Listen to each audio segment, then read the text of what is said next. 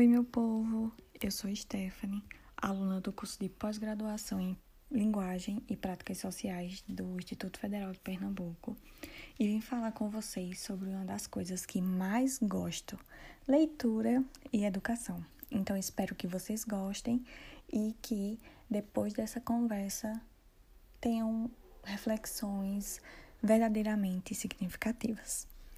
Sabendo da importância que a educação tem né, na vida das pessoas e que os momentos que experienciamos e vivenciamos no processo de ensino e aprendizagem tendem a marcar a nossa vida de maneira positiva ou negativa, né?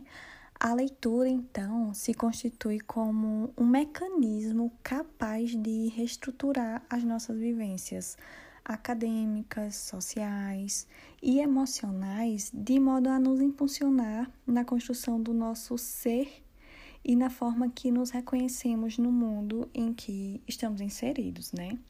E nós, enquanto professores e professoras, preocupados e preocupadas, né, em que tipo de pessoas queremos ajudar a construir para o mundo, né? Que tipo de pessoa nós queremos que compartilhem com nós a nossa, a nossa vida, as nossas experiências. Devemos, então, né, ter sempre em mente o papel social que a leitura exerce no mundo e, consequentemente, na vida das pessoas, né, já que ela se constitui como um mecanismo capaz de modificar realidades. Por isso, hoje eu vou falar com vocês sobre uma leitura doce, que foi um termo muito delicado criado por uma colega de curso que eu faço menção porque a leitura realmente pode se constituir como algo que adoça a nossa vida. E também é uma leitura acadêmica. E essa essa leitura que eu vou falar hoje faz parte de uma coletânea de livros infantis que mudaram a minha percepção como professora, como mulher e, consequentemente, como pessoa autônoma e crítica da sociedade em que estou inserido. Os livros escritos por Cristina Agostinho e Ronaldo Simões Coelho nos traz histórias bastante conhecidas mas de um modo muito diferente e que nos conecta com a nossa ancestralidade, com as múltiplas culturas e com a pluralidade e singularidade do ser e do existir. Eu tenho certeza que todo mundo aqui já leu esses contos, já contou para os seus filhos, quem tem filho, já leu na sala de aula e que alguns desses contos nos marcaram enquanto pessoas, crianças e também como professores. E dentre todos os livros dessa coletânea de, de textos infantis, o que mais me chama a atenção é a adaptação do conto de fadas Rapunzel, né? Que para quem não lembra, Rapunzel é uma princesa de cabelos longos que fica de, é, dentro, né, de uma torre que não está necessariamente dentro, assim, né? Ela está presa, tem toda a contextualização da história e o príncipe a salva.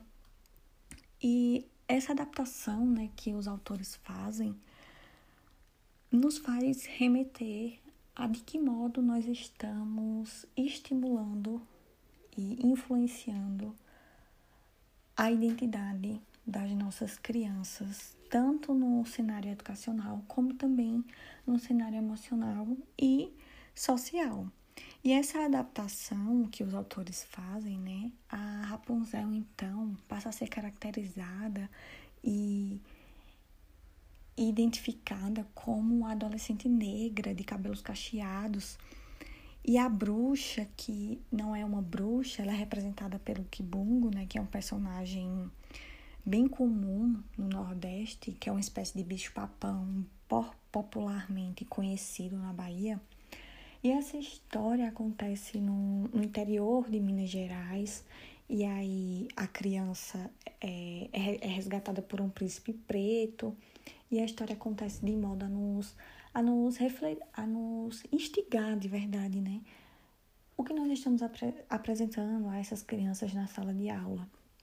E eu me lembro muito bem de, de quando eu tive contato com esses livros, eu nunca tinha ouvido falar dos autores e muito menos de, de histórias infantis que remetessem à nossa ancestralidade de um modo tão significativo e tão cuidadoso, né, de resgatar as histórias, os contos populares de regiões específicas do Brasil.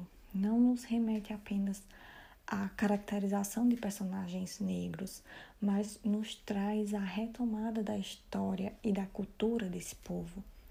E eu lembro de uma história, de uma história não, né? Eu lembro de uma situação que me aconteceu durante a graduação de que quando eu apresentei esse livro em um projeto educacional interdisciplinar em uma escola municipal aqui na cidade de Garanhuns, que eu li a história para as crianças, algumas crianças pretas que estavam presentes, né, durante a contação, levantaram e disseram: "Tia, essa menina é igual a mim. Olha o cabelo dela".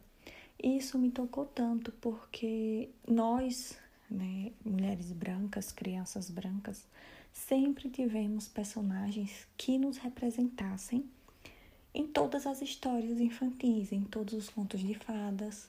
E essas crianças nunca tinham visto, né, uma princesa igual a elas, de modo que isso foi tão significativo para mim que eu passei a repensar a minha prática educacional, o modo em que eu enxergo a leitura e, de, e o modo que eu permito que as crianças vivenciem essa leitura.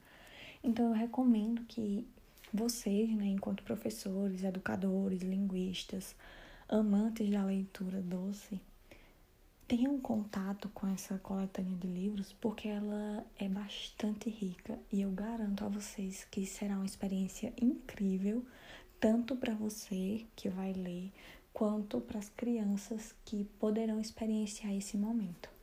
É isso, pessoal. Espero que vocês tenham gostado e espero vocês para uma conversa para uma conversa próxima.